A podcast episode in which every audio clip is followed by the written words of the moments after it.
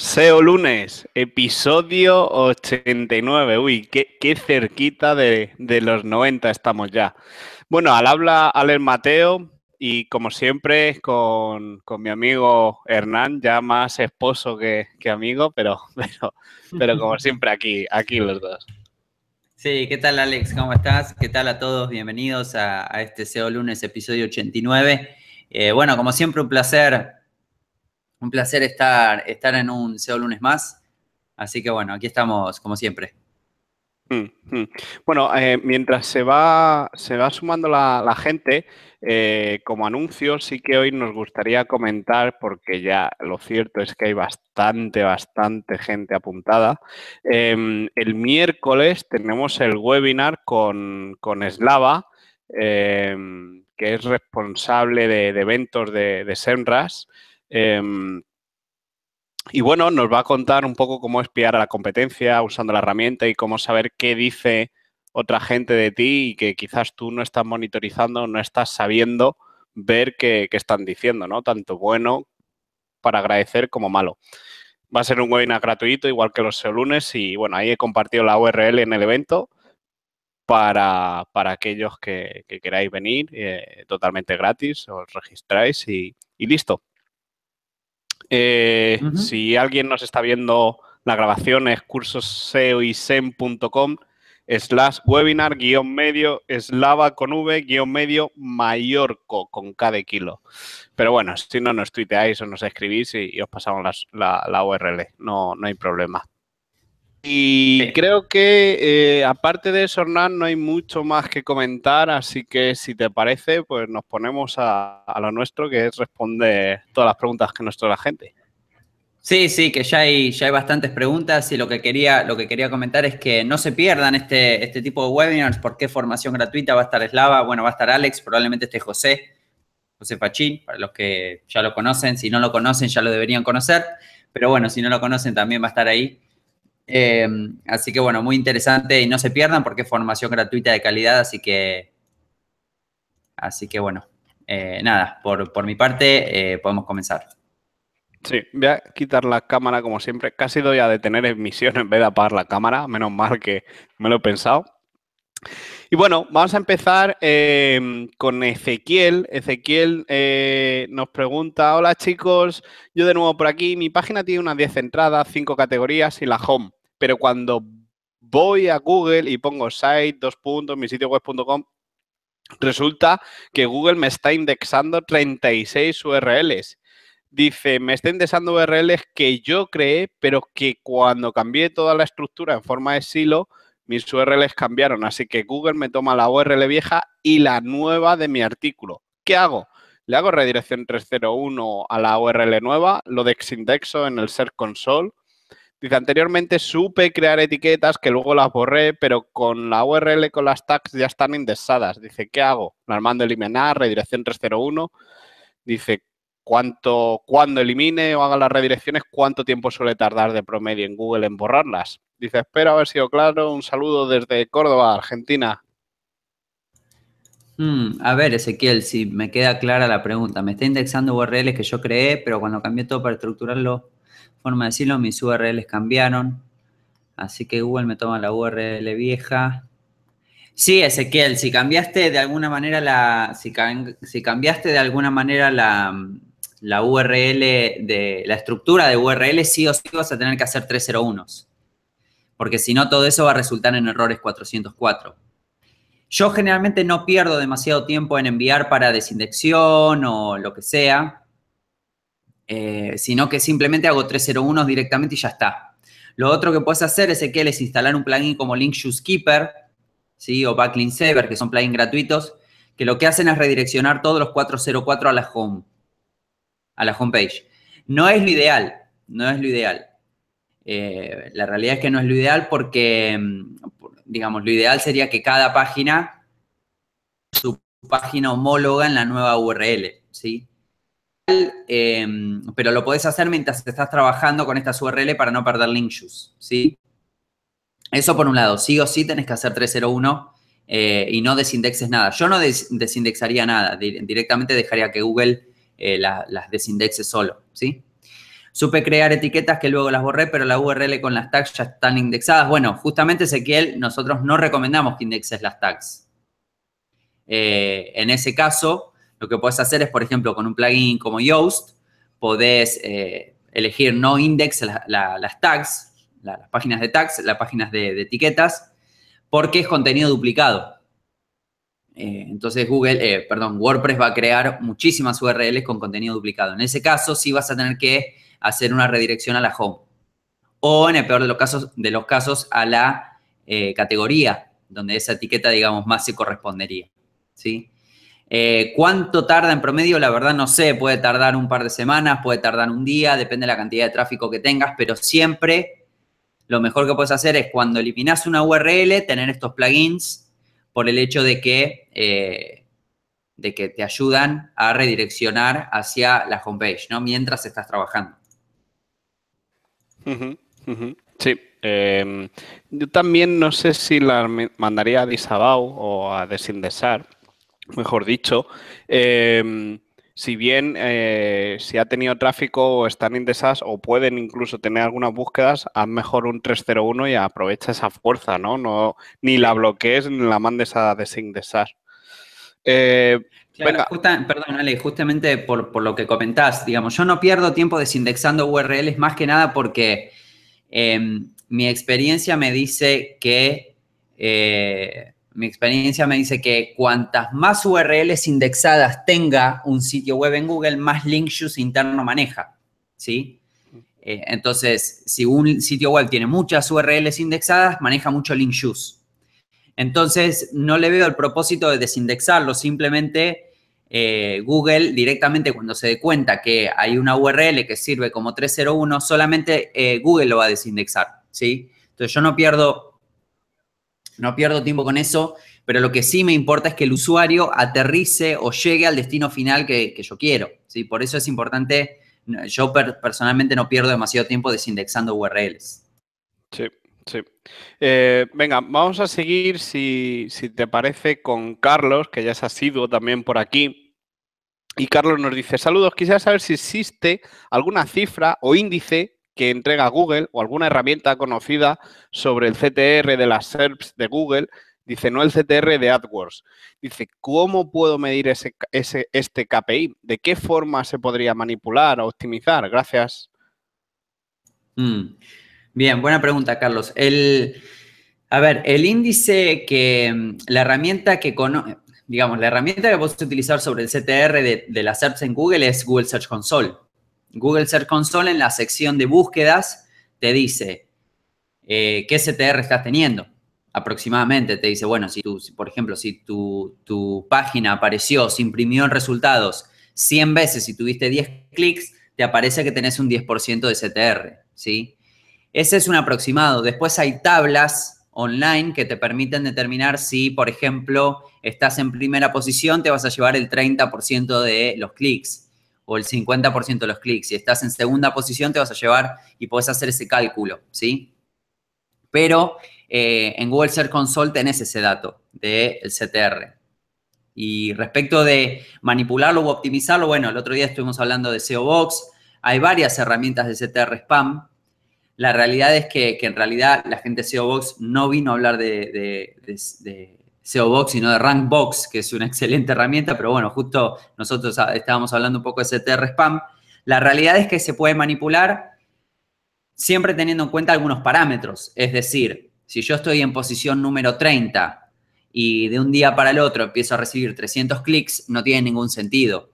O sea, antes se podía manipular de esa manera, pero ahora ya no. Como que Google ecualizó un poco ese, ese canal. Eh, el CTR spam o la manipulación de CTR funciona cuando yo ya estoy en página 1, cuando estoy en posición número 9, número 8, número 7 y quiero pasar a top 3 o top 2 o top 1. Se nota muchísimo en búsquedas con mucho volumen cuando una página está top 3 o cuando está en top 1, se nota mucho. Entonces, bueno, hay que tenerlo en cuenta. Em, así que de esa forma lo podés manipular u optimizar, pero ya te digo, Google Search Console es el que te muestra eh, qué tipo de CTR aproximadamente estás teniendo. No, no creo que haya alguna otra herramienta que te muestre el CTR eh, puro, salvo que vos puedas calcularlo de alguna manera, pero no, no creo, salvo Search Console. Sí, sí. Bueno, también hay alguna otra herramienta como Ecoseo, mm, creo recordar, sí, Ecoseo, que también te permite un poco pues manipular el, CTR y digamos que tú haces búsquedas de otros y otros hacen búsquedas de, tu keyword. Y bueno, al final es la pescadilla que se muerde la cola porque si no sabes manejarlo bien, eh, en cuanto lo apagues, eh, vuelves a donde estabas. Eh, venga, vamos a seguir con Alfonso. Eh, Alfonso dice, buenas a todos, tengo un EMD para un nicho y no están disponibles .com, .net, .org. Dice, quisiera saber si un punto .info va bien para posicionar, a pesar de lo que se dice que estos dominios fueron utilizados en el pasado para spamear. Dice, es un nicho para el mercado español y latino, por lo que no puedo escoger uno específico. ¿Me recomiendan otra terminación? Bien, Alfonso. Eh, a ver, vamos por partes. Primero te comento tu pregunta y luego un poco mi, opinión respecto del tema. Es que los infos sí sirven para posicionar. Yo he posicionado varios puntos info, ¿sí? Eh, sí, se posicionan, digamos. Eh, a ver, lo que se dice que estos dominios fueron utilizados en el pasado para spamear es muy relativo porque depende mucho qué tipo de info o si ese info en particular que vos vas a comprar ha sido utilizado en el pasado, sí, para spamear. Entonces, bueno, ya desde, desde el inicio, un punto info va a posicionar bien. Dicho esto, dicho esto, no lo recomiendo. ¿Por qué no lo recomiendo? Porque esto lo comentamos en casi todos los SEO lunes, el hecho de comprar un EMD o comprar un dominio de marca. Uno nunca sabe eh, uno nunca sabe las vueltas de la vida, como se dice, entonces uno nunca sabe, en cuanto empieza a, prosperar un proyecto, en cuanto empieza a trabajar uno en un proyecto y a prosperar y a dedicarle horas, nunca sabe en qué se puede convertir. Entonces a mí siempre me gusta comprar los .com. En el peor de los casos, hay algunas extensiones nuevas que hay empresas que lo están empezando a usar, por ejemplo, .io o .co, ¿sí? No .com.co, sino .co, ¿sí? .co, como si sube.co o si sube.io. Em, hay algunas empresas que lo están empezando a utilizar, pero el .com siempre va a tener un valor adicional en términos de, número uno, en términos de marca y número dos, en términos de venta. ¿Por qué? Porque si suponete yo, no sé, conseguís el MD zapatosrojos.info, y realmente tu sitio web le va muy bien y empezás a reinvertir y empezás a, crecer y empezás a generar, eh, la realidad es que vas a estar muy limitado con ese nombre de dominio. Porque no va a ser lo mismo si vos, por ejemplo, comprás zapatosrojos.info, perdón, que si comprás la tienda de alfonso.com y para la tienda de alfonso.com haces una página de zapatos rojos, ¿sí? Los dos las dos páginas, tanto la homepage de zapatosrojos.info como la tienda alfonso.com barra zapatos rojos, tienen la misma posibilidad de posicionar. De hecho, a veces las páginas internas posicionan mejor que el EMD. Por supuesto que los CMD te van a dar fuerza, no digo que no. Es como una casilla más que se tilda. Van a tener su fuerza y tienen su lugar. Pero la realidad es que cuando uno está pensando en, en digamos, en desarrollar una marca, yo personalmente no lo recomiendo porque, como te digo, estás muy encasillado y además estás con un dominio que tiene muy poco valor eh, porque es un punto info. Si vos, por ejemplo, no sé, tu sitio web empieza a generar, no sé, 2.000 euros por mes o 10.000 euros por mes, no importa, se convierte en un, en un proyecto serio, vas a estar siempre encasillado en un punto info. En cambio, si vos, por ejemplo, en vez de comprar un MD, compras un PMD, por ejemplo, los zapatos de ahí vas a tener el .com, barra zapatos rojos, o haces la sección de zapatos rojos dentro de ese sitio. La diferencia es que vas a poder crecer mucho más con tu sitio web, porque no tenés límite en, relación a los productos que podés poner o a los nichos que podés, que podés atacar con el mismo sitio web. Número uno. Número dos, tu sitio web se puede convertir en un sitio web de autoridad y no en un sitio web de un nicho pequeño, ¿sí? Entonces estás invirtiendo en armar un activo, un activo que puede valer mucho dinero en el futuro, ¿sí? Entonces, esa es mi impresión respecto de los PMD, los CMD, si compro, por ejemplo, no sé, zapatos puntos rojos, o si compro, ¿qué, qué hago, sí? es como que yo siempre voy por dominios de marca porque además vas a tener la ventaja de que Google va a ser más lento para penalizarte por, en términos de, sobreoptimización de keywords. Cuando uno trabaja con un EMD, eh, tiene la posibilidad de, de, spamear o de hacer keyword stuffing mucho más, mucho más rápido, porque puedes hacer zapatos rojos barra zapatos rojos, dónde comprar los mejores zapatos rojos. Bueno, ya ahí ya estás spameando tu keyword. Entonces, esa, esa es mi, un poco mi opinión respecto de, de si los info van, de si qué hago, si compro un info, si me voy por otro, por otro, yo me iría por un dominio más de marca. No sé vos, Alex, ¿qué pensás al respecto? Sí, a ver, em, depende, ¿no? Bueno, justamente antes de empezar el ser, ser uno, yo a Hernán le enseñaba un, un EMD, pero, pero es la, excepción eh, o que confirma la regla. Sí, pero perdón, Alex, perdón, Alex, que te, que te interrumpa. El EMD que me estabas mostrando es un dominio secundario a tu dominio principal. Eso es. A lo que iba es que por detrás eh, lo que estoy haciendo es posicionar con un EMD para tirar al money site algún enlace cuando, cuando lo posicione, porque yo quiero hacer fuerte mi marca o la marca. Em, ¿Qué quiero decir con esto? Que siempre que, mm, que estés pensando en montar algo, tienes que pensar si quieres que sea o si va a ser algo temporal, lo vas a quemar y vas a montar otra cosa o quieres que perdure en el tiempo. En ese caso siempre o, dominio, o un PMD, ¿no? O un dominio de marca como tal. Es que, es que no hay más. Si te vas a zapatos, vas a estar todavía vendiendo zapatos por más que no te dé dinero o vas a perder todo el trabajo hecho y vas a tener que ponerte a vender toallas cuando podrías haber abierto la zapatería de Alfonso. Venga, vamos a seguir con, con Eduardo. Eduardo. Dice, hola, si suberos, dice, mi pregunta es la siguiente, he montado, he montado un e-commerce de afiliación con Amazon y no entra el tráfico que me gustaría. Dice, ¿cuál sería vuestro primer paso para atraer tráfico? Facebook Ads, AdWords, comprar enlaces, comprar notas de prensa. Gracias de antemano, un saludo, Eduardo.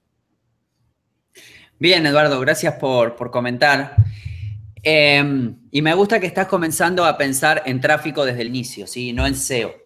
Está, está muy bien, está muy bien enfocado. Eh, Amazon y los sitios web de Amazon con, afiliación se llevan muy bien con Facebook Ads. ¿sí? Se llevan muy, muy bien con Facebook Ads. De hecho, hay gente que enseña cómo, por ejemplo, montar sitios web de Amazon eh, apalancados solamente con Facebook Ads y eh, generar buen dinero, porque la realidad es que una vez que uno empieza con Facebook Ads y Amazon o Facebook Ads y, por ejemplo, dropshipping o cualquier cosa que, se quiera en términos de e-commerce, eh, se puede escalar bastante, se puede escalar bastante. Eh, digamos, ya directamente podés empezar, al, no sé, a los 60 días o a los 30 días a empezar a generar dinero, ¿sí? a empezar a generar ganancias sin tener que esperar a Google. Entonces, yo empezaría por ahí, una campaña de Facebook Ads para empezar a traer tráfico. Mientras tanto, no hay que olvidarse de SEO. No hay que olvidarse, porque recuerden que nosotros siempre decimos que lo más importante es contar con varias fuentes de tráfico. Es decir, eh, trabajarlo de manera tal que eh, trabajarlo de manera tal que uno no se confíe o no, digamos, no dependa 100% de una sola fuente de tráfico. Y esto aplica para Google, pero también aplica para Facebook, ¿sí? ¿Qué quiere decir esto? Bueno, quiere decir que yo comenzaría una campaña de Facebook Ads, también se puede hacer una nota de prensa y sí podés empezar, por ejemplo, a hacer una rueda de sindicación con IFTTT, podés empezar a comprar algún otro enlace o podés empezar a generarlos naturalmente, ¿sí? Entonces, una campaña de Facebook Ads es un buen iniciador de cualquier nicho porque además vas a estar enviando tráfico que que alimenta a Google con buenas señales, ¿sí? Eh, y luego sí podés ir optimizando tu sitio web para SEO, que cargue bien, que cargue rápido, que sea optimizado para móvil, que todo este tipo de cosas también te van a ayudar en tu campaña de Facebook Ads. Porque las campañas de Facebook Ads en móvil funcionan muy bien. Y si tu sitio web ya está optimizado para móviles, entonces vas a tener el visto, el visto bueno de Google también, ¿sí? Entonces, yo comenzaría así, una campaña de Facebook Ads y luego sí trabajar el SEO, una rueda de sindicación, una nota de prensa y bueno, empezar a construir enlaces para que cuando la campaña de Facebook Ads esté funcionando bien y ya sepas qué le gusta a la gente, qué no, qué te van a comprar, cuál es el producto que más sale, ya estés listo para quizá dentro de tres meses empezar a recibir tráfico de Google, ¿no? ¿Vos qué Mm. pensás, Alex? Sí, me ¿Cómo encararías vos? Me, me- me quedo con, por supuesto, con la idea de usar Facebook Ads para saber qué les gusta a tus potenciales clientes, cómo les gusta, porque también hay que aprender a, decirles lo que quieren comprar y todavía no lo saben, ¿no? Vamos a decirlo así. Em, y por eso es muy importante Facebook Ads para saber posteriormente versión dónde tienes que tirar los enlaces, dónde tienes que eh, echar el tiempo en, en esforzarte y en posicionar X zona, porque por ahí, volvemos a poner el ejemplo de los zapatos, quizás se venden más eh, Nike que Puma, entonces no posicionen la marca Puma y gasta enlaces y notas de prensa en la categoría Nike. Por eso es importante y, y bueno, como bien dices Eduardo, se ve que piensa, piensa en los números que a nosotros nos gustan, que es tráfico para ganar dinero y no, y no posicionamiento por decir estoy top 1. así que, así que bueno. Exactamente. Exactamente. Vamos a seguir con, con Javier. Dice Javier, hola a todo el equipo de Sisube. Dice, desde las primeras semanas de febrero hay una variación importante en las SERPs de Google, habiendo muchos sitios que han perdido posiciones. Dice, hay quien dice que puede ser una nueva actualización del algoritmo de Google. Dice, ¿habéis sufrido este baile de posiciones? ¿Pensáis que es posible una actualización relacionada con el link building y las PBNs? Dice, gracias anticipadas, saludos. Sí, Javier. eh, bueno, gracias por, gracias por comentar. La realidad es que ahora los, los las actualizaciones de Google y los algoritmos de Google no son tan, digamos, no son tan eh, catastróficas como eran hace quizá dos años, que se hacía la nueva actualización Panda y todo el mundo salía corriendo. La realidad es que ahora todo- todos los meses se hacen actualizaciones y pequeños cambios al algoritmo, Javier. Eh, esto se hace un poco para, digamos, batallarle a los SEOs Black Hat, para que uno no sepa muy bien qué está funcionando y qué no. Pero sí, se sabe que más que nada, a principio de este, de este mes, a principios de marzo, hubo una fluctuación muy grande, eh, hubo una fluctuación muy grande de, rankings. Dicho esto, la mayoría de mis sitios web, por no decir todos mis sitios web, eh, se mantienen constantes o han ganado posiciones. Más que nada por el tipo de link building que nosotros hacemos, que está relacionado con IFTTT, con link building social, con link building, digamos, muy natural en el tier 1. Tier 1. ¿Qué quiere decir esto? Bueno, quiere decir que eh, es muy difícil, muy raro que nosotros, por ejemplo, compremos una PBN, montemos un WordPress con un artículo y, apuntamos un enlace y esperemos que eso tenga los mismos resultados que tenía hace un año, dos años. Y eso ya no, es, es muy difícil que eso pase. Entonces, con IFTTT, quizás sí lo que es más automatizado, más spam, ya a partir del tier 3, tier, tier 4, eh, eso sigue funcionando muy bien. Eh, hay algunos sitios que, han, que, siguen bailando, que digamos es lógico. Eh, y bueno, sí, hay mucha gente que lo, que lo ha sufrido y hay mucha gente, los sitios, digamos, siguen bailando. Más o menos se, se calculan unos 30 días desde que Google implementa una actualización hasta que los rankings vuelven a su normalidad. Eh, así que bueno, puede ser porque hace poco, fue a, fue a principio de marzo. Eh, si bien se vienen dando indicios desde el mes pasado, fue a principio de marzo, pero en términos generales, le, la mayoría de mis sitios web se mantienen bien, se mantienen bien firmes y eh, han subido también, ¿no? Han subido también. Pero justamente, ¿por qué, digamos, uno no está tan atento en términos de eh, cambios de algoritmo? Por lo que hablábamos recién con Eduardo, el hecho de diversificar, el hecho de decir, bueno, tengo un sitio web que eh, depende mucho de Google y bueno, esta vez eh, le pegó de lleno y bueno, si tenés un sitio web que depende 100% de Google, eh, tenés un solo punto de fallo. En cambio, cuando dependés de Google o tenés tráfico de Google, pero también tenés tráfico de email marketing y tenés tráfico de Facebook, entonces, bueno, si hay algún cambio en el algoritmo de Facebook, seguís confiando en Google. Si hay algún cambio en el algoritmo de Google, seguís confiando en Facebook para atraer tráfico. Si Facebook y, Google están cambiando el algoritmo al mismo tiempo, tenés una lista de suscriptores a los cuales podés atacar. Entonces, es como diversificar en términos de inversiones también, ¿no? Es decir, bueno, esta inversión no me fue tan bien, pero está bien, está, va mejor, entonces se compensa y siempre tengo una ganancia en el largo plazo en términos de, tráfico y ventas y demás. Así que, pero sí, Javier, sí, Javier, he, sabido que no se ha anunciado todavía, pero sí he sabido. De hecho, bueno, Johnny dice, bueno, hola de nuevo, no traigo una pregunta, dice, a, refuerzo la del compañero Javier, dice que él ha visto bajadas de 40 posiciones en sitios totalmente white hat, con antigüedad y autoridad, y por el contrario, subida de sitios super spam, con sin content y sin actualizar desde hace meses. Es todo muy random, dice. Dice, ¿habéis visto algún patrón común? Estaría bien saberlo. Em, mm, bueno, yo por apoyar... Tiene que... Sí, sí, sí, dale, Alex. No, iba a decir que yo por apoyar también a lo que decías tú antes, eh, yo en mis sitios, alguna keyword ha bajado algún puesto, pero siempre todas las semanas van subiendo y bajando. No he notado algo como para decir, hostia, eh, que, no, que no estoy, ¿no? Que dónde, dónde se han ido las mm. keywords. Eh, yo no lo he notado. Ahora bien, sí es cierto que en el Digital Marketing Day que estuve el otro día, eh, sí que Luis y, bueno, algún otro compañero lo, comentaba y veían un poco si era una actualización de, de, qué, de qué algoritmo de Google y, tirando ahí un poco pistas, pero todavía no, no, no se sabe muy bien, o yo al menos hoy ahora mismo no sé muy bien por dónde van los tiros. Claro. Sí, yo creo que tiene que ver con, digamos, es muy difícil determinar a qué es una actualización cuando se, se, aplica sin avisarle, sin avisar a nadie, digamos, Google no avisa, entonces se aplica directamente y quizá dentro de seis meses aparece Google y dice, sí, porque, no sé, el, el primero de marzo del 2017 hicimos una actualización. Entonces es muy difícil porque los tiempos de Google no son los tiempos de los negocios, ¿no?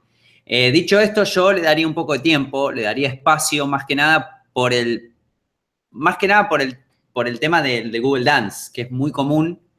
Eh, y bueno, mientras hay que, enfocar, hay que enfocarse en otras cosas, muchachos. O sea, hay que enfocarse en cómo vender más, en cómo atraer más tráfico que no sea de Google, ¿sí? Cómo hacer que mi sitio convierta más, eh, cómo mandar mejores correos, o sea, trabajo para hacer, hay siempre un montón de trabajo y la realidad es que los cambios de algoritmos así bruscos no, es trabajo o que, digamos, hoy por hoy, el cual yo considere que, eh, no sé si vale tanto la pena, pero no, no es que, no, no es estar pegado al, al, al ProRun Tracker nos va a venir muy mal para la salud. Eso es lo que quiero decir, ¿sí? Entonces, hay que hacer un montón de otras cosas, se puede hacer un montón de otras cosas. Hay muchísimas otras redes de las cuales se puede extraer tráfico, pero no nos enfoquemos demasiado en eso porque no, no es sano, no es sano. Sí, sí. Eh, venga, si te parece, vamos a seguir con Leandro. Dice Leandro, hola, quería saber si quería, hola, ¿qué sería hacer white SEO? Dice, porque vengo haciendo lo que dicen acá de ese interno, enlaces de calidad, y últimamente no paro de bajar posiciones. Y con esta actualización perdí muchos sitios. Y habría que ver, Leandro, habría que ver, Leandro, porque, eh, digamos, no existe, y esto ya lo hemos dicho, no existe el white hat o el black hat, no existe. O sea, si uno hace un enlace para manipular el, para manipular eh, los resultados de búsqueda, está haciendo black hat. O sea, lo que uno tiene que hacer para cumplir con los términos y condiciones de Google es armar un sitio web, meterle muchísimo contenido y rezar que alguien venga. Sí, y rezar que alguien note mi sitio web y rezar que alguien venga y me deje un enlace. Sí, eso sería, eso sería, digamos, porque Google sigue, sigue pensando que em, si lo construyo van a venir. Si yo tengo un sitio web van a venir y no es así, no es así. Eh, habría que ver el historial de tus sitios web, lo mismo que comentamos para, lo mismo que hemos comentado para Javier y para Johnny, aplica, dale tiempo. Eh, porque bueno, digamos, algo ha pasado en tus sitios web que quizá no es del tanto white hat o no es del tanto de calidad como vos pensabas que era.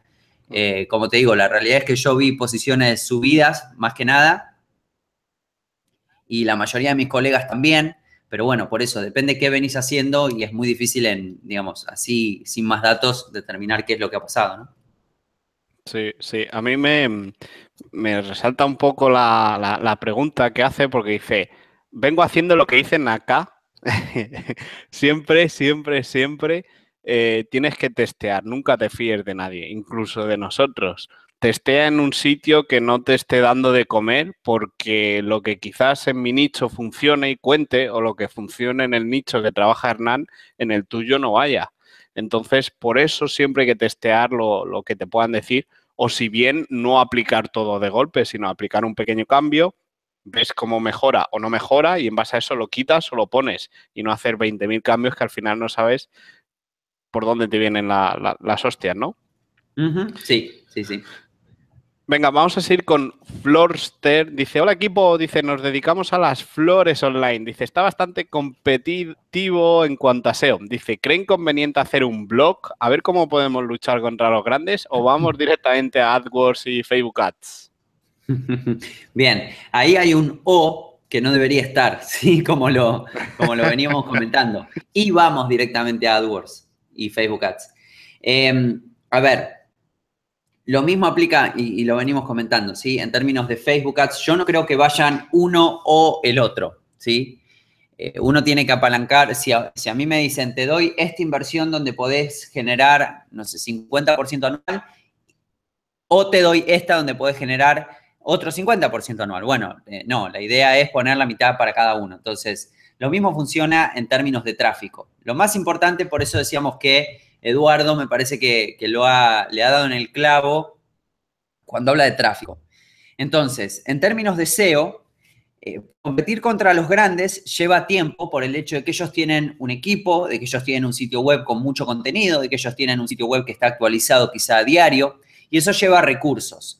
¿Cómo hace el pequeño, eh, el pequeño productor o el pequeño usuario o, la pyme o quizá el emprendedor para competir contra esos equipos grandes? Bueno, lo que hay que hacer un poco es generar una voz particular, una, digamos, un discurso particular.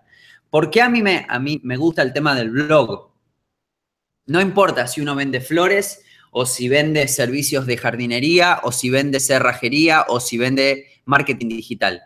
El tema del blog es muy importante, no solo en términos de Google, ¿sí? en términos de alimentar al algoritmo con o alimentar a las arañas con contenido eh, fresco, de calidad, etcétera, sino por el hecho de que uno se puede posicionar como una autoridad. Entonces, imagínate lo siguiente. Por ejemplo, podés hacer un, post en tu blog que sea, una entrada en tu blog que sea, eh, no sé, las 10 mejores formas de cuidar tus orquídeas, por decirlo de alguna manera. ¿Sí? a ese artículo, que va a ser un artículo de buena calidad, de más o menos 1500, 1800 palabras, con enlaces internos, con enlaces salientes, como lo hemos comentado anteriormente. Eh, si te queda alguna duda respecto de cómo hacer buenos artículos, podés revisar el, evento que hicimos con José Fachín, que ahí se, ahí se habla en, profundidad sobre el tema. Y de hecho, José hizo eso. Eh, justamente hizo eso. Eh, content marketing y bueno, llegó a donde llegó y, todos los días crece un poco más. Entonces, imagínate que vos haces ese artículo. A ese artículo podés enviarle clics o visitas o tráfico con Facebook Ads. ¿Sí? Entonces ahí vas a estar comenzando a que la gente te visite, a que la gente diga, wow, esta gente la tiene, la tiene clara, como se dice acá, si sabe de lo que, sabe de lo que habla, qué buen artículo, lo voy a compartir, le voy a dejar un enlace en mi blog y así comienza, así comienza la rueda. A toda esa gente que visitó tu sitio web se le puede hacer retargeting con una guía o con un descuento, ¿sí? Con un descuento para decir, en tu próxima orden, gracias por visitar nuestro sitio web, eh, en tu próxima orden recibe un 10% de descuento, un 20% de descuento o envío gratis, lo que nosotros queramos, ¿sí? A toda esa gente que visitó. Y además, como te digo, el blog sirve en términos de que, bueno, quizá puede ver eh, otro, otro, otra floristería en, otro, en otra ciudad, puede decir, wow, qué bueno que está este artículo, le voy a dejar un enlace, ¿sí? Entonces, de la misma forma que hablamos eh, con Eduardo, el hecho de, bueno, comenzar con Facebook Ads y luego posicionarnos, posicionarnos quizá para long tails o para nuestra zona y luego ir creciendo en autoridad, todo eso lleva tiempo, lleva trabajo, por supuesto, pero bueno, cuando estamos enfocándonos en un negocio, eh, sería muy idílico decirle sí, sí, porque el SEO es gratis y uno se puede posicionar gratuitamente en Google. Eso es, muy idílico, ni siquiera cuando recién comenzaba el tema del SEO. ¿Por qué? Porque como, como ustedes bien sabrán, el tiempo es dinero en los negocios. Entonces, cuando le estamos dedicando muchas horas a construir enlaces o muchas horas a dejar comentarios en blogs, a dejar comentarios en foros, a, hacer todas esas cosas, también estamos invirtiendo nuestro tiempo y tiempo equivale a dinero. O puedo contratar a alguien que lo haga. Entonces sería muy idílico decir, sí, ahora cualquiera puede tener un negocio online 100% gratuito. ¿Por qué?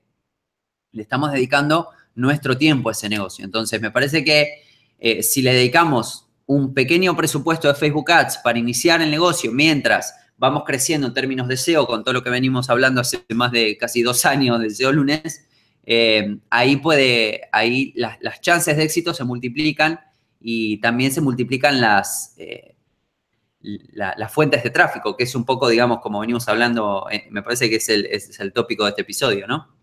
Sí, sí. Bueno, venga, si te parece, vamos a, seguir. Bueno, voy a decirte que conozco a alguno que le está pegando fuerte a la floristería y ánimo. ánimo, porque es un nicho bastante, bastante competido. Pero no, no es por desmoralizarte, sino por darte toda la energía y, la, fuerza. Y, se me ha ocurrido, no, no, se me ha ocurrido, pero he recordado una frase que me dijeron hace poco y me gustó y, me la he quedado para mí, que mm, decía, para triunfar en cualquier negocio solo tienes que ser más caro y ofrecer una mejor atención al cliente que tu competencia. Y, funciona. Si no, mira Apple. así que, así que bueno, venga, vamos a seguir con Belinda. Dice, hola, dice, no tengo mucha experiencia con SEO, pero como hago las funciones de PR digital para una empresa, tengo que ayudar con el posicionamiento de la página desde el desarrollo de los contenidos. Dice, ahora me toca revisar cerca de 100 perfiles de sectores empresariales que hemos generado en nuestras páginas para que nuestros clientes puedan recibir información más específica de la búsqueda que contrataron. Dice, me está pidiendo que redacte los 100 perfiles con por lo menos 50% del texto diferenciado en cada caso. ¿Hay otra forma de posicionar estos perfiles sin tener que redactar 100 de manera individual? Dice, el problema es que finalmente los perfiles no hacen referencia a los sectores, sino a la oferta de información que ofrece la página web para la que trabajo. Hmm. Em, a ver si me ayudas un poco a, dilucidar esto. Hace funciones de PR digital, 100 perfiles de sectores empresariales. Eh, yo creo que cuando dice 100 perfiles de sectores empresariales, quizás sea un perfil para zapatos, un perfil para pelotas de fútbol, un perfil para. Mm. Porque habla de sectores empresariales. Uno que toque la ropa, uno que toque las copas de vino, otro que toque las flores. Mm. Entiendo, entiendo.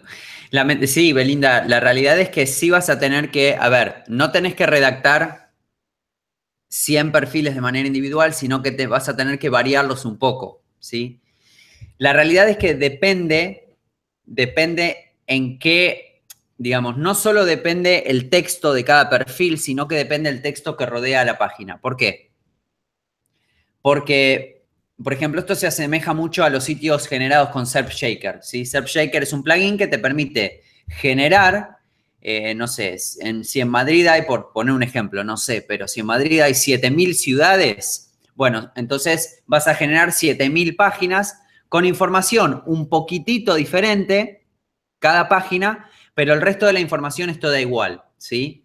Eh, no sé, estoy, poniendo un ejemplo. Por ejemplo, em, cerrajeros en todas las ciudades de Madrid. Bueno, el, template o la, la, plantilla del post va a ser siempre parecida. La mayoría de información va a ser igual, pero van a cambiar, por ejemplo, distintas cosas, como el nombre de las ciudades, van a cambiar el mapa y demás. Eh, el problema que tiene ese acercamiento es que la mayoría del contenido interno de ese sitio web es duplicado, ¿sí? Ahora, dependiendo dónde se inserten estos perfiles, es decir, si el único contenido que hay en la web o que hay en la página de ese perfil es la redacción que vos estás haciendo, entonces sí lo vas a tener que variar un poco, Belinda, lamentablemente, porque, em, porque si no vas a tener problemas de contenido duplicado. Eh, no sé, suponete que tenés, esto es como decir, tengo 100 productos que son muy parecidos, pero bueno, cada, cada, mm, descripción de producto va a tener que ser un poco diferente, vas a tener que variarla un poco, ¿sí?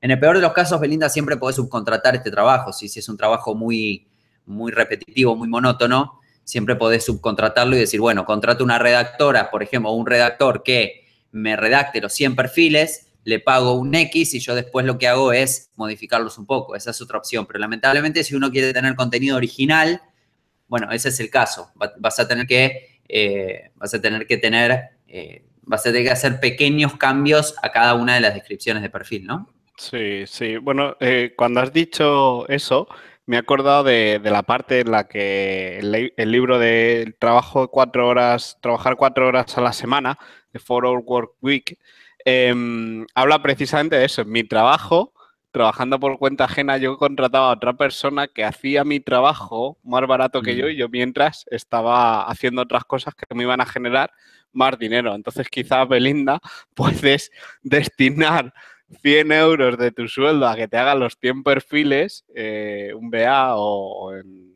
webs como la de Julio, por ejemplo, los redactores.com o los post o X, hay muchas, em, para que te hagan esos artículos y tú mientras estar a otras cosas, no, no tienen por qué ser de tu negocio, pueden ser de estar programando tu viaje de, este verano.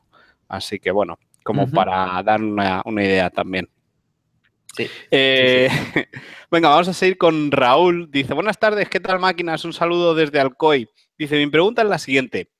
Dice, tengo una web de servicios y tengo una categoría principal de cada servicio. Dice, lo que quiero hacer dentro de esas categorías principales es crear otras páginas hijas del servicio con la palabra clave de cada provincia de España. O sea, obras y reformas sería la categoría principal, pero dentro de ella voy a poner un listado de enlaces de las provincias y hacer que cada página diferente con otras y reformas en Madrid, obras y reformas en Barcelona. Joder, qué eh, difícil es a veces leer sin comas.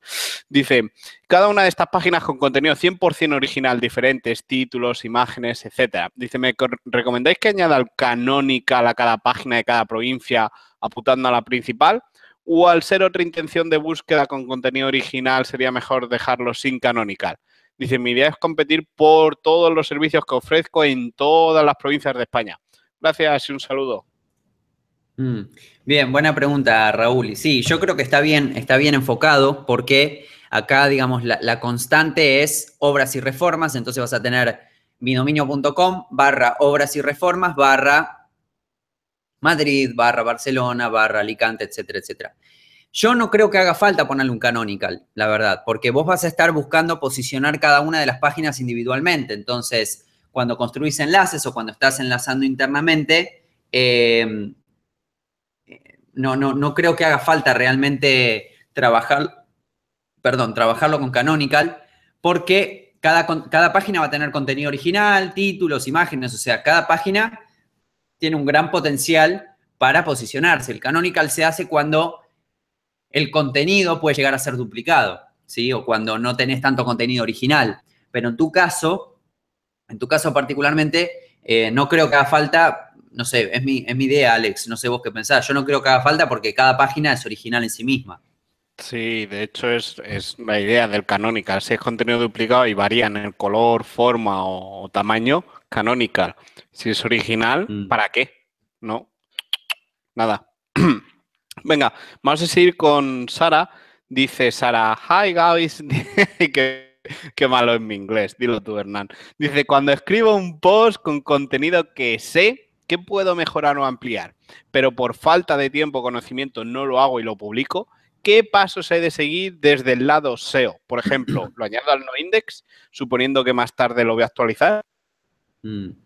Bien, Sara, eh, si lo querés publicar inmediatamente, yo lo publicaría igual, o sea, siempre y cuando tengas por lo menos una base, decir, bueno, eh, siempre, siempre, siempre, siempre el contenido se puede mejorar y se puede ampliar. ¿sí? Esto, sine qua non, en casi cualquier tipo de contenido que yo haya escrito, siempre me falta algo, siempre por, por falta de tiempo no lo hago. Yo lo publicaría igual y después se puede añadir contenido, ¿eh? Se puede añadir contenido. De hecho, es una buena práctica el hecho de decir, bueno, ¿para qué voy a ¿para qué voy em, a, redactar todo un artículo de nuevo si puedo añadirle eh, contenido a este artículo?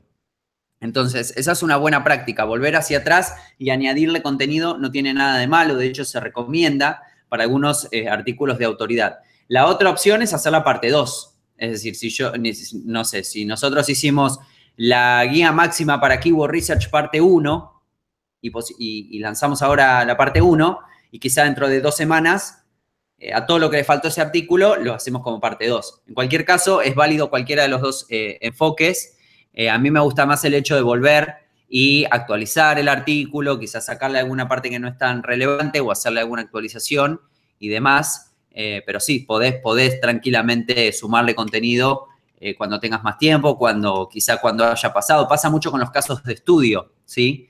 O con, con los estudios del caso, por ejemplo, cuando uno está haciendo un post para un estudio de caso sobre una empresa o sobre un proyecto, lo que hace es eso, va lanzando y va haciendo updates. Es decir, en el mismo post o en la misma página va sumándole más contenido a medida que pasa el tiempo y se van viendo los, los milestones, ¿no? Así que eso se puede hacer. Sí, sí. Eh, venga, vamos a seguir con Aldo. Eh, Aldo nos dice, hola cracks, ¿qué tan importante es el registro de una marca? Es decir, si mi blog, por ejemplo, se llama Vaina, y es un blog sobre alimentación, es bueno realizar algún registro del nombre si estará visible en Google y en muchas partes de Latinoamérica. Gracias. Mm. Bien, buena pregunta, Aldo. Sí, yo creo que sí. Eh, a ver, son preguntas para hacerse cuando uno ya está generando dinero, la verdad. O sea, tengo que, tengo que, tengo que registrar mi marca, me tengo que dar de alta como autónomo, tengo que montar un SL, un LLC, una SRL, como se dice acá en Argentina. ¿Qué es lo que tengo que hacer? Me parece que está, está muy bien planteado, sí, es, interesante que lo hagas, eh, más que nada por una cuestión legal tuya y porque, porque vas a tener acceso a lo que es la, digamos, la, la propiedad intelectual va a ser tuya. Pero dicho eso, yo creo que primero hay que montar el blog, primero hay que empezar a generar dinero y una vez que se empieza a generar dinero, bueno, ahí sí, digo, ¿qué hago? Lo monto como un SL, lo monto, eh, ya me pongo en contacto con un, con un abogado, este proyecto funciona. ¿Por qué digo esto? Porque hay muchos elementos en el medio que pueden jugar a favor o en contra del proyecto. Entonces, es como decir, eh, registro la marca, salvo que, por supuesto, la marca la quieras mantener a largo plazo y, por supuesto, quieras, no sé, montar una tienda física también, ¿sí? O, sea, una tienda online en la cual no solo dependas de Google, pero mucha gente empieza a decir, bueno, pero tengo que registrar la marca, tengo que montar un SL, un LLC, ¿qué hago? No, primero, montar el proyecto, generar dinero con Facebook Ads, Google, lo que vos quieras, SEO, cualquier sea, cualquiera sea tu, forma de generar ingresos y después eh, te podés eh, preocupar por esto y sí, claramente yo la registraría en términos de, más que nada en términos de propiedad intelectual, ¿no? Sí, sí. Em, total, es que, es que, a ver, si no estás generando dinero y, es una apuesta a ver cómo me sale, eh, no lo gastes en eso, gástalo quizás en Facebook Ads o en hacer un mejor rediseño. Si por el contrario eh, lo que, lo que piensas es eh, con una inversión detrás fuerte o, mediana o X, ¿no? Eh, montar un negocio vista al futuro, eh, al final la marca te puede llegar otra, hay gente que, lo hace, ¿no? Puede llegar y, y, quitártela y fuera. Bueno, hay gente que, pues, por ejemplo, se registra los dominios de los youtubers antes de empezar a petarlo, no tiene los dominios y empieza a vender cosas como si fuera el youtuber y, gana pasta y el youtuber no está ganando dinero. entonces, entonces, pues bueno, como para, como para saber. Venga, vamos a seguir la, yo creo que va a ser de las últimas, la de Hansel. Dice, ¿qué tal amigos de Si Sube? Hoy mi pregunta es la siguiente y primero explico la situación. Dice, estoy empezando a llevar un sitio el cual su plantilla tenía virus. Yo le hice un pequeño rediseño.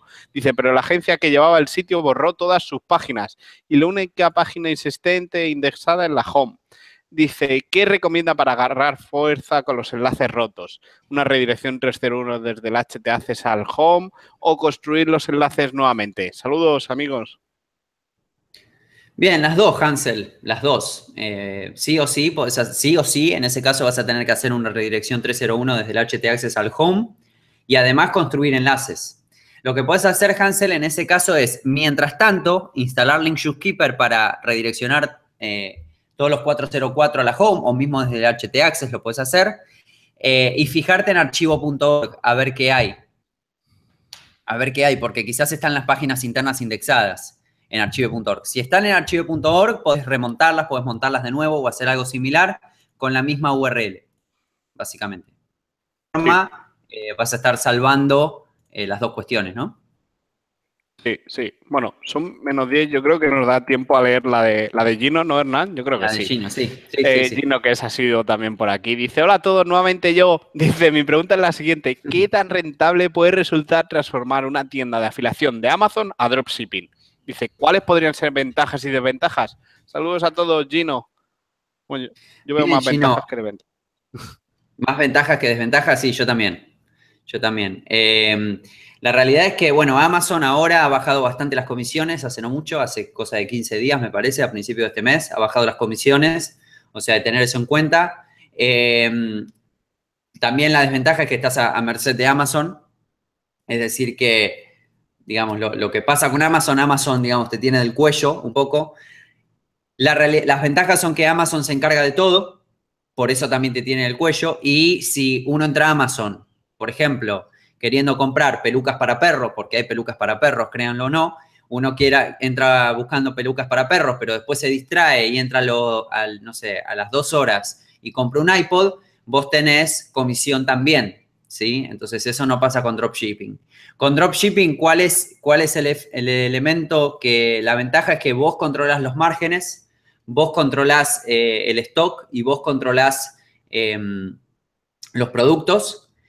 La desventaja es que tenés que encontrar un muy buen, eh, un, digamos, un eh, muy fiable eh, proveedor para hacer dropshipping. Entonces, quizá lo que puedes hacer es probar, Gino. Podés empezar a probar con algunos productos, los productos más, más hot, más calientes de tu, de tu tienda, empezar a hacer dropshipping. No pasarlo de to- de- de- del 100% de Amazon a dropshipping, sino que empezar a probar porque dropshipping tiene sus complejidades en sí mismas. Las empresas en China tardan bastante en enviar, entonces vas a tener reembolsos, pero la realidad es que hay muchísima gente que está generando muy buena pasta con dropshipping. eh, si uno encuentra un buen proveedor de, productos y si uno eh, tiene, un buen, tiene un buen producto, ¿no? que me parece que es lo principal. Sí, sí. Eh, yo puedo decir que mm, me a dropshipping, pero como bien dice Hernán, en el producto que más esté vendiendo. Y si no sabe, y si se te presenta la oportunidad con otro producto eh, que no vendes, descártalo porque te va a dar trabajo para nada. Y busca a alguien, empieza a contactar con gente que quizás ni sepa lo que es dropshipping, pero mm, puede interesarle en base a las cifras o los números que tú le des, mismamente yendo con el pago de las comisiones a través de Amazon a, a tiendas, a negocios locales de, tu zona o contactando por internet, mira, yo hago esto, lo hago de esta forma, vendo esto en Amazon, si me das un 20% pongo tus productos. Y, joder, a ver, a no ser que sea un tío de 60 años que no venda por internet, que va a desconfiar de ti, eh, a mí me vienen y digo, toma, ¿cuánto quieres? ¿No? Yo creo que, que es saber venderlo, ¿vale? Ir sin, sin miedo, saber venderlo, saber presentar y aprovechar esa oportunidad y en base a eso eh, ganar más dinero. Porque, como bien dice Hernán también, estás bajo el paraguas de Amazon o con el yugo de Amazon o X, hay muchas formas de definirlo, que si Amazon dice mañana, ahora ya no pago un 10, ahora pago un 1 o ahora pago un 0,5, se han bajado tus ingresos un 9% de un día para otro sin tú tener nada que ver con el mismo tráfico, con el mismo CTR, con el mismo porcentaje de conversión en, en, tu tienda. Así que por ahí como para, como para saber, ¿no? Como para pensárselo. Así que lánzate y en aquellos productos que puedas cambiar, eh, hazlo a dropshipping y empieza a ganar un poco más, más de dinero. Perfectamente, perfectamente. Así que nada, yo creo que, que por hoy eh, ya está bien. Eh, se nos quedan algunas preguntas en el tintero, como siempre. Patricia, Alejandro, otro Alejandro por ahí. Eh, pero bueno, esto es SEO lunes, esto dura más o menos una horita y en el próximo SEO lunes contestar, dejar antes vuestra pregunta y, y, seguramente nos dé tiempo. Dicho eso, em, recordaros una vez más lo del webinar del miércoles, es gratis. Eh, veniros. veniros, ya está. Si es que va a molar un montón. Va a ser una horita, una horita y poco, una horita y un poquito más, un poquito menos. Eh, pero es contenido de calidad, contenido de valor. Y, vamos a estar ahí con Slava y con, con José, como bien ha dicho Hernán antes, eh, viendo cómo monitorizar nuestra marca y qué dicen de, nosotros a, nuestras espaldas. Os comparto una vez compartiendo rápidamente. Sí, aquí estoy. Mientras vos compartís la, la, URL, yo comparto rápidamente la pantalla. Acá seguramente lo estén viendo. Eh, y bueno, acá pueden ir al webinar, es curso barra webinar guion slava guion mayorco, ¿sí? con K. Y bueno, ahí lo pueden ver mañana a las 20 horas de España. Así que bueno, va a estar muy bueno, súmense. Y ahí Alex va a poner la, la página del evento. Así que nada, chicos, muchas gracias por haber venido, muchas gracias por aguantarnos este ratito y nos vemos el próximo lunes, episodio 90. sí, señor. Hasta el próximo lunes. Adiós.